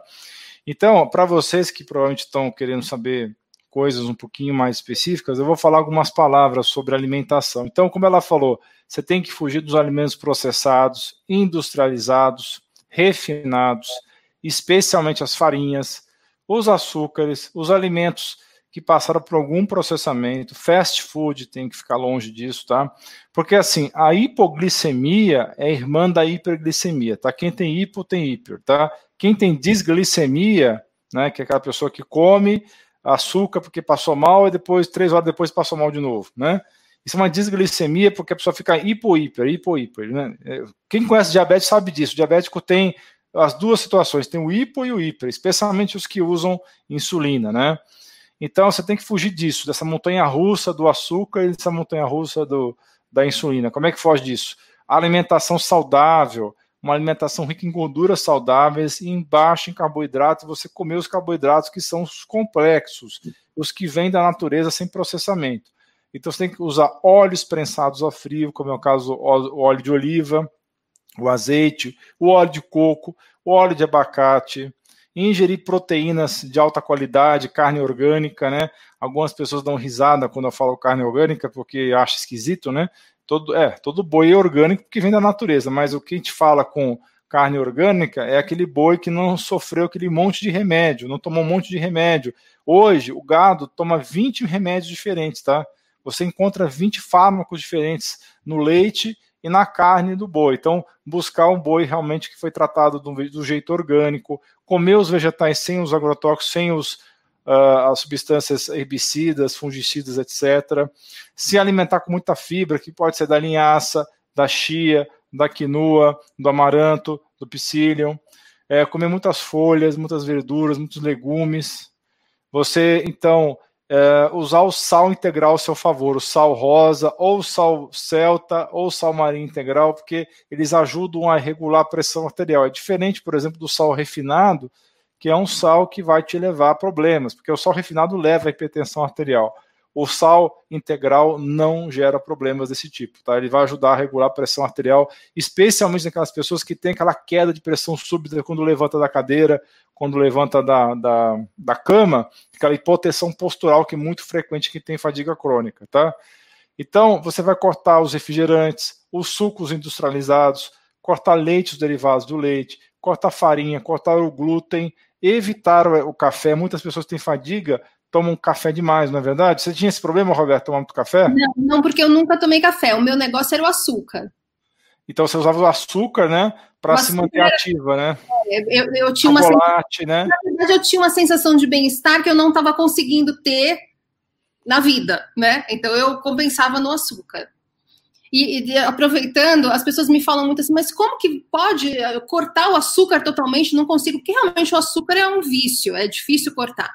Mas se vocês tivessem noção, o tanto que a minha ansiedade baixou na hora que eu cortei o açúcar, vocês cortariam o açúcar agora. Porque o açúcar faz você ficar ansioso e a ansiedade faz você comer açúcar. Você entra num ciclo que eu lembro que eu ia dormir, às vezes, com o coração a toda. E hoje eu sei que era o, tanto de açúcar que eu tinha comido no final do dia, principalmente, que acho que é a hora da, da compulsão, né? Então, diante disso, fica fácil a gente cortar. E, e, dá uma, uma diferença de disposição. Na hora que você corta, você entende. Você fala, ok. Isso, para mim, eu acho que foi o mais fundamental em termos de mudança de alimentação que eu fiz porque o açúcar, além de ser inflamatório, ele leva essa gangorra da insulina, que por si só já é inflamatório também. E outra coisa, o açúcar tira do seu corpo várias vitaminas do complexo B, tira minerais como magnésio, tira zinco, tá? Então você tem depressão de minerais e de vitaminas por conta do açúcar, tá? Então essa é uma coisa muito séria. Ah, mas doutor, mas eu nunca vou mais vou colocar açúcar na minha boca. De vez em quando você pode usar um açúcar de coco, ou usar um melaço, né, um melaço orgânico, ou mel orgânico, você pode usar de vez em quando isso, mas não torne isso parte da sua rotina, tá? E se for usar um adoçante, você usa um adoçante que seja muito mais saudável, como é o caso do stevia, né? É, tomar cuidado com o excesso daqueles é, adoçantes que terminam em ol, que são os álcoois, né? São os adoçantes baseados em álcool, que é o maltitol, xilitol, sorbitol. Esse tipo pode usar, mas com pouca quantidade. Agora, aqueles outros adoçantes comuns que você conhece, tá? especialmente o aspartame, eles são péssimos para a saúde, eles são neurotóxicos, então você tem que evitar de todo, a todo custo. Tá? Então, tem vários suplementos que ajudam também: vitamina B3, vitamina B5. Uh, ah, o complexo B do modo geral, a vitamina B6, que é a peridoxina, o zinco, o selênio, o magnésio, a vitamina C em altas doses, a adrenal, que é esses órgãos em cima dos rins, como eu falei no começo da live, eles consomem muita vitamina C, muita vitamina E e muito complexo B. Então, muitas pessoas que têm fadiga crônica vai ter vitamina C baixa no sangue. Então, é bom você tomar doses mais altas de vitamina C por um tempo.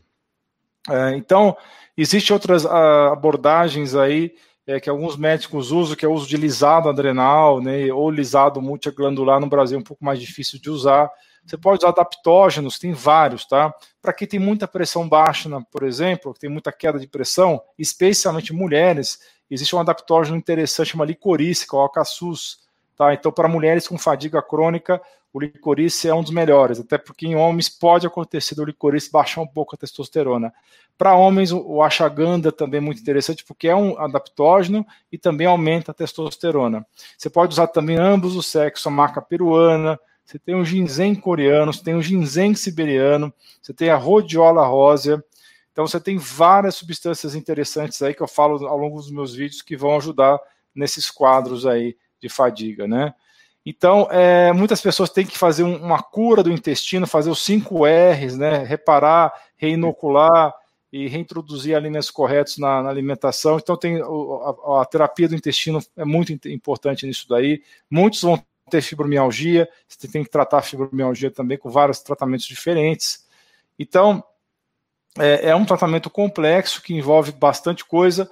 E eu, uma coisa que eu observo e que eu já falei, vou falar de novo: a pessoa ela pode melhorar tomar os melhores suplementos, as melhores vitaminas, os melhores adaptógenos, pode tomar hidrocortisona, ela pode tomar hormônio tiroidino, pode tomar o que ela quiser. Se ela não muda o estilo de vida, né, especialmente resolução de conflitos, tá, que pode ser um conflito interno seu com o seu trabalho, pode ser um conflito seu com um relacionamento tóxico que você tenha com um marido, um casamento que já acabou e vocês não, não terminam por algum motivo, ou pode ser um relacionamento tóxico com uma mãe, um pai, que às vezes você não, não tem um conflito não resolvido.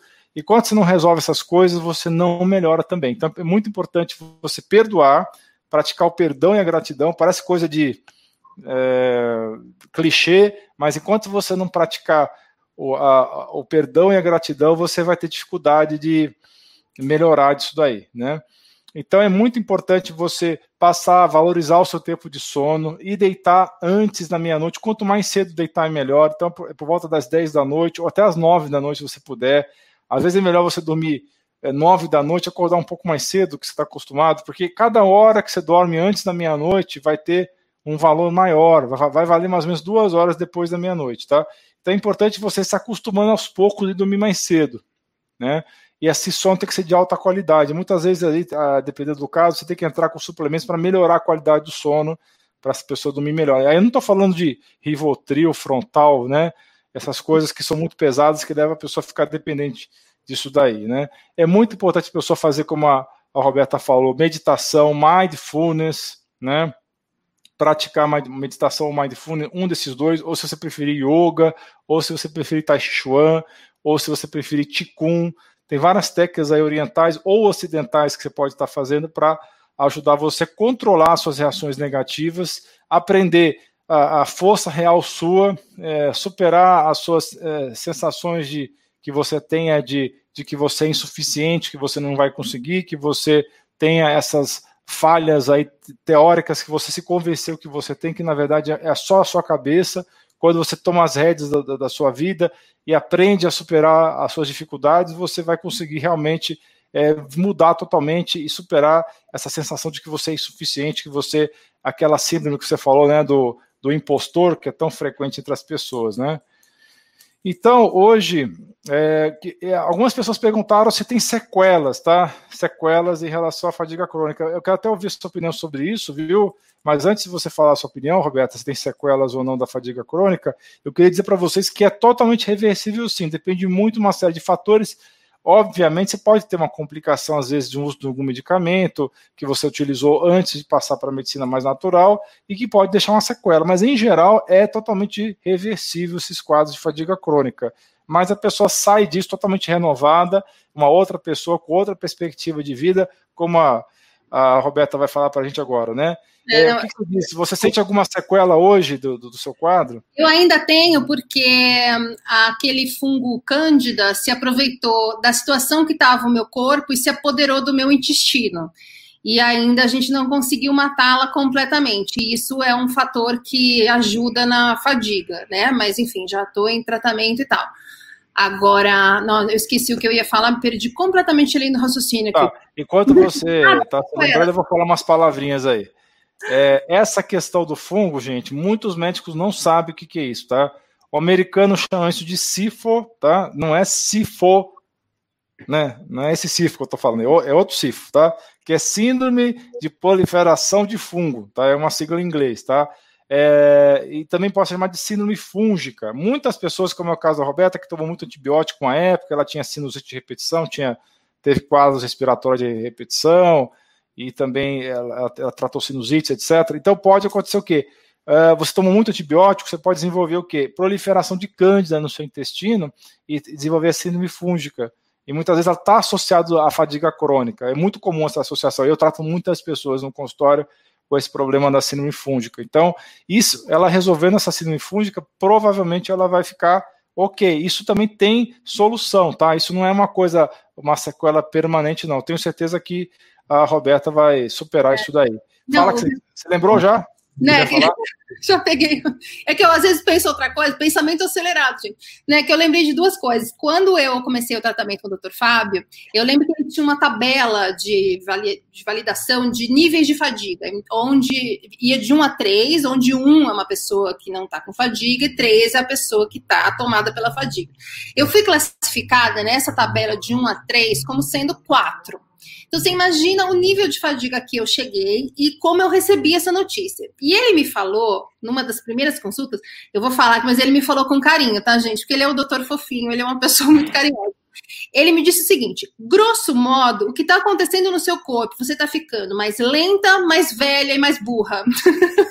é isso que o burnout está fazendo com o seu corpo. E nessa hora, eu pensei: meu Deus, eu fiquei três anos sem tratamento, eu estou nesse nível de exaustão, então será que eu perdi? Tipo, é, tem coisas que não vão ser reversíveis? E ele falou assim: não, fica tranquila, porque com o tratamento correto, tudo isso volta ao normal. A gente não é porque eu fiquei um tempo com o corpo, vamos dizer, oxidando, enferrujando, que eu vá ficar depois uh, numa situação pior do que antes de ficar doente. Não, inclusive melhor, né? Porque a gente vem se deteriorando e o, o tratamento reequilibra a gente.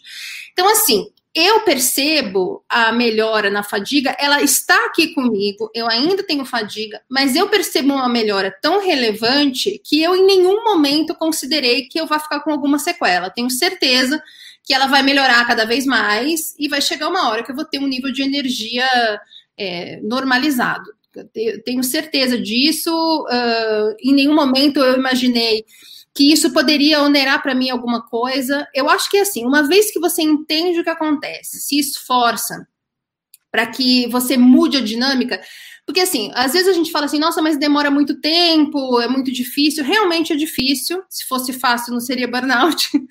Mas acontece que, às vezes, eh, por exemplo, se eu tivesse sarado em pouco tempo, se eu tivesse me recuperado em pouco tempo, eu voltaria a trabalhar da mesma forma, do mesmo jeito, no mesmo ritmo, porque eu não tinha mudado a minha forma de entender as coisas. Então, esse tempo de recuperação, esse processo todo, por mais desesperador que possa parecer num primeiro momento, ele é fundamental. É o tempo que a gente precisa para ir entendendo as coisas. Eu acho que a fadiga trabalha um pouco assim. Você chegou no limite do seu corpo porque você estava usando todas as suas forças. Você ficou sem forças, mas a sua força essencial está ali. É uma questão do seu corpo se recuperar. Então, aos poucos, você vai se levantando. E durante esse tempo, você vai mudando a sua forma de lidar com as coisas. Uma vez feito isso, você, você conserta as consequências e para as causas e consegue interromper a geração de estresse para o corpo, não tem por que a gente entender que não vai ficar curado. O que eu acho, a minha singela opinião, é a seguinte: a forma como as pessoas entendem o burnout, como elas divulgam o tratamento convencional, faz com que as pessoas acreditem no mito que o burnout não tem cura. Por quê? Porque a maioria das pessoas é colocada num, num num tratamento exclusivamente de antidepressivo. Não tem como ela recuperar algumas funções que foram alteradas aí do corpo no estresse com o antidepressivo. Essa pessoa vai ficar arrastando isso muitos e muitos anos. E é daí que vem esse mito de que não tem cura. E eu vejo que é uma preocupação muito frequente das pessoas em perguntar, mas tem cura? Porque eu vi que não tem cura. Às vezes me pedem, me mandam um exemplo de uma pessoa com o nome dela para eu pesquisar, para eu ver que sarou é uma credibilidade muito baixa quando a gente fala em cura de burnout. Mas sim, tem exemplos. É, tem exemplos que a gente vê nos próprios médicos com quem a gente se trata, pessoas às vezes que a gente conhece ou que aparecem na mídia. Esse, a gente não pode cair nesse mito de que não tem cura. Quando a gente cai no mito de que não tem cura, a gente está no vitimismo, esperando que as piores coisas aconteçam com a gente e gerando estresse para o corpo. E aí a gente realmente não se recupera.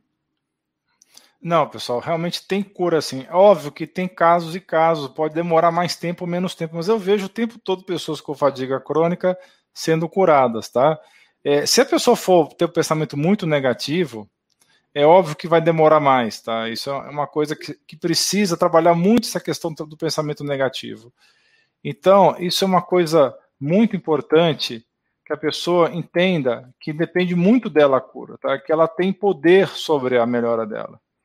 Então, a pessoa precisa entender isso, precisa mudar os hábitos. Se, se ela ficar esperando que a cura venha de fora, ela não vai vir. A cura não vem de fora, ela vem de dentro, tá?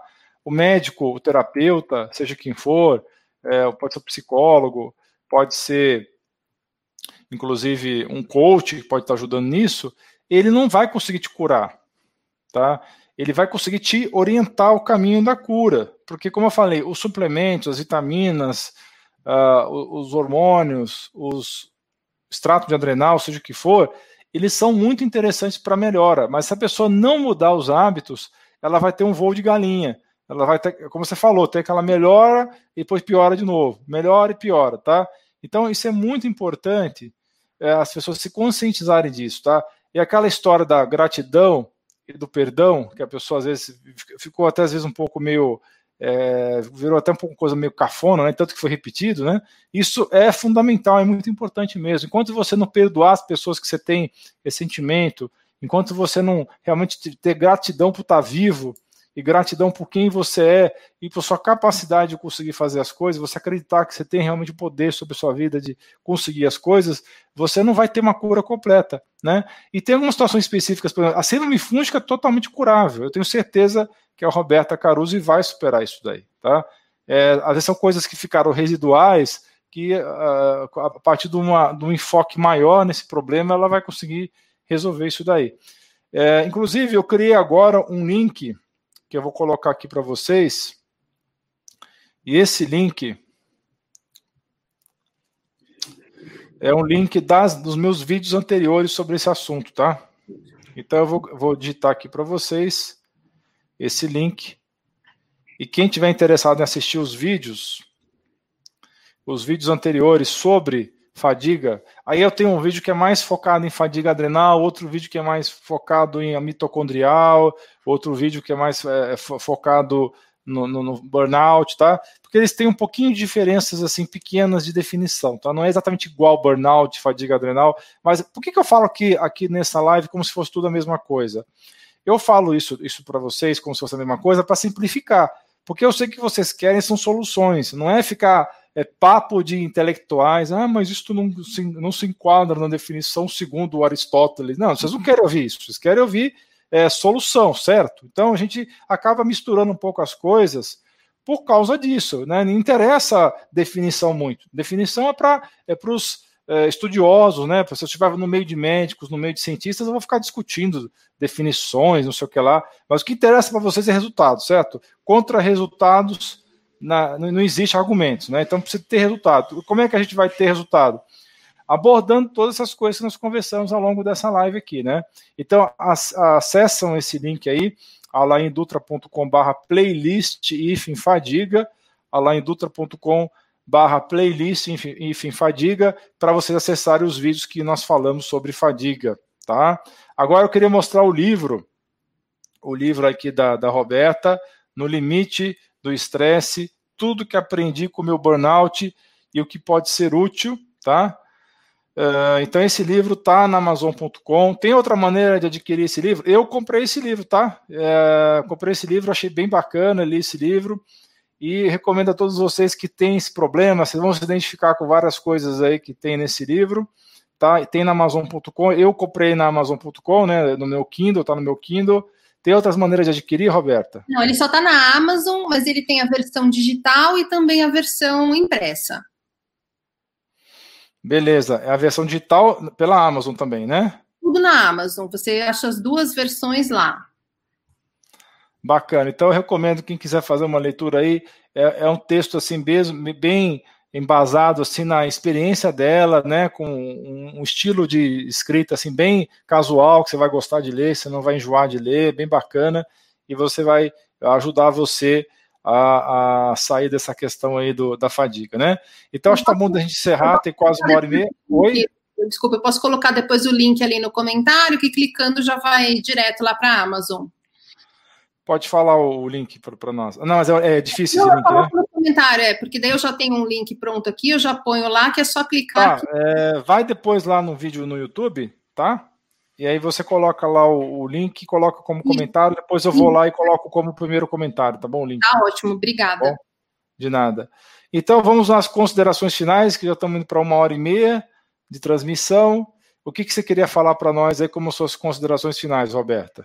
Não, não, eu sempre gosto de deixar muito claro essa, essa, essa percepção do que é o burnout na nossa vida, porque é claro que, como eu falei, a gente fica sozinho, desesperado, fragilizado, sem informação e sendo desautorizado. É difícil nessa hora acreditar que o burnout é alguma coisa melhor do que um castigo, um azar, um fracasso pessoal. Ele não é nada disso. Eu, eu entendo o burnout como uma segunda chance eu conheço várias pessoas que trabalharam nos mesmos lugares que eu, que morreram com AVC, com infarte. Eu não posso olhar para o meu burnout de outra forma a não ser falando, é uma oportunidade que me deram, é uma segunda chance que me deram. E a gente só tem uma oportunidade dessa quando a gente tem condição de sair dela, de mudar as coisas.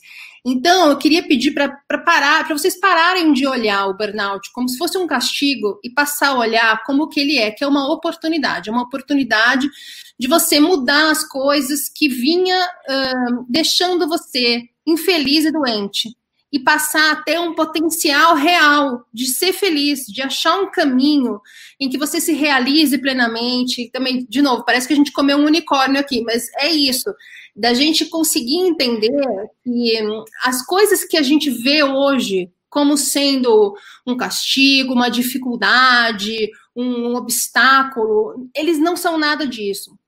O estresse tem, tem muito de imaturidade. A gente, às vezes, coloca na nossa cabeça que a gente quer chegar num lugar ou quer fazer alguma coisa, e quando a vida não entrega isso pra gente, a gente entende como sendo um azar, uma fraqueza, uma coisa que deu errado às vezes dar errado é a melhor coisa que pode acontecer.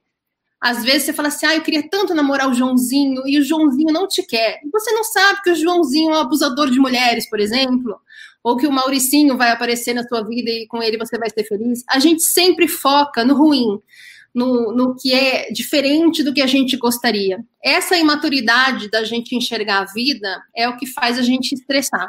Se, se você teve uma segunda chance, uma oportunidade como um burnout, sai do lugar da vítima. Eu sei que é difícil, porque até hoje eu me vejo também me vitimizando. A gente não muda do dia para a noite, mas assim, vale o esforço da gente sair desse lugar de vítima para conseguir entender por que isso aconteceu na nossa vida. Não aconteceu porque a gente merece uma coisa ruim. Aconteceu porque a gente merece a chance de mudar e conseguir coisas boas. Então, eu acho que por mais comer um unicórnio que pareça, é a coisa mais fundamental de se entender para poder se recuperar. Sem esse entendimento fica muito complicado, porque qualquer coisa que aconteça, e vai acontecer, porque demora, porque a gente passa muitas coisas, porque a gente ouve muitas coisas, sem esse entendimento, qualquer coisa que acontece, você cai. Aí você fala, ai meu Deus, não, estava então errada, vai dar tudo errado, e aí a gente volta um pouco, gera estresse e tal. E ter muita autocompaixão, justamente porque esse processo é um processo em que a gente cai muitas vezes, a gente faz coisas erradas, a gente começa a perceber o que a gente faz errado e começa a ter aflição por causa disso. É muita coisa, são muitas emoções, como diria o rei, mas no final das contas vale a pena. Essa é a chance que você está tendo da vida de fazer tudo diferente. E em vez de conseguir um resultado onde você fica infeliz, desesperado, doente, deprimido, você vai conseguir um resultado onde você vai ser feliz e se realizar. É simples assim. Muito bom, né, pessoal? Eu acho que a gente teve essa oportunidade muito bacana de aprender muita coisa com a Roberta.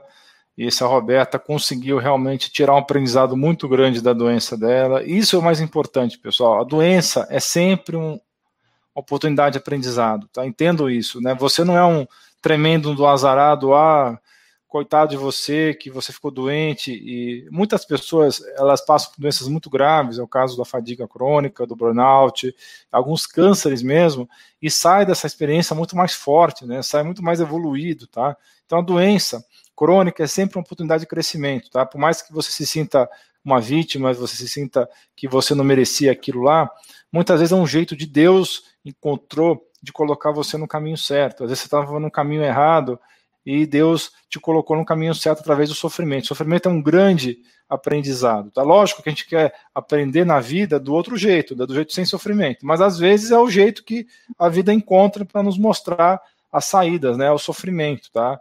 Então eu sei que ninguém gosta de sofrer, todo mundo quer buscar uma vida cheia de prazeres, né?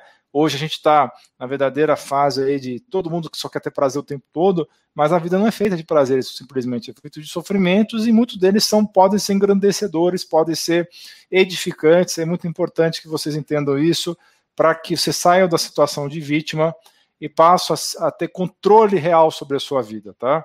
E realmente o papel dos médicos tem que ser cada vez mais de orientadores, de pessoas que estão ali para escutar as pessoas e não ficar aquela consulta ridícula de 5, 10 minutos, que virou padrão na maioria dos lugares, e para que, a, a, inclusive, o médico aprende muita coisa com os doentes também, tá? É, eu, hoje eu tenho essa, esse total entendimento de que é, quando você escuta um paciente, além de você estar tá ajudando essa pessoa, você também tem a oportunidade de aprender coisas novas, tá? E a gente está sempre aprendendo. O médico que parou de aprender eu acho que ele tem que largar a profissão, porque não tem sentido hoje você dizer que sabe tudo, porque a quantidade de conhecimento que é gerado o tempo todo é absurdamente grande, você não consegue acompanhar tudo isso, né?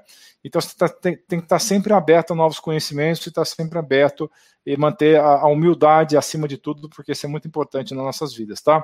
Pessoal, muito obrigado por ter acompanhado essa live. Eu vou liberar agora a Roberta, porque ela deve ter lá os seus afazeres, né? Eu também já dei uma hora e meia de live, depois a live fica muito longa para quem vai assistir depois, né? Então eu fico muito feliz de terem acompanhado esse, essa transmissão ao vivo. E eu vou deixar os links tanto do livro dela quanto dos meus vídeos sobre fadiga. Né? Link, o link vai estar no primeiro comentário, viu, Roberto? Assim que a gente terminar aqui, não sai ainda da, da, da conversa, a gente, aí você vai me passar o link e eu vou colocar ali na, no primeiro comentário, tá bom? Tá Amanhã tem outra live, pessoal. Amanhã nós vamos fazer uma live. É, também vai ter outra live na, na, na, na quarta-feira. Eu devo confessar a vocês que eu prefiro muito mais fazer live no YouTube, tá? Porque fica gravado automaticamente e não tem aquela palhaçada lá do Instagram, fica caindo a live depois de uma hora, tá? Então, vocês me desculpem se eu não sou muito fã do Instagram. Eu tô lá no Instagram, né? Postando sempre muita coisa, mas as lives eu prefiro fazer no YouTube, né? E o dia que tiver um jeito de fazer transmissão simultânea para o YouTube e para o Instagram sem fazer gambiarra, nós vamos transmitir também é, simultaneamente para o Instagram, tá bom? Pessoal, novamente, muito obrigado. Grande beijo para vocês. E nós nos vemos amanhã numa outra live. Roberta, obrigado realmente por ter participado dessa live, tá bom? Muito obrigada. E, e você fica aí é, à vontade se você quiser outro dia fazer um vídeo comigo, tá bom? Claro, já aceitei o convite, pronto. Tá bom? Não sai ainda não, que a gente vai só ver o negócio do link, tá bom? Ok, tá bom, obrigada. Beijo, pessoal. Tchau, tchau. Vai ficar gravado, tá? Quem pergunta toda vez, tipo assim, é, toda live no YouTube fica gravado, tá? A não ser que eu apague a live, ou se o YouTube não gostar de alguma coisa que eu falei na live e quiser querer tirar. Mas até agora, até agora não aconteceu isso, não, tá? Então fica gravado, tá bom? Beijo para vocês, até amanhã. Tchau, tchau. Tchau, tchau.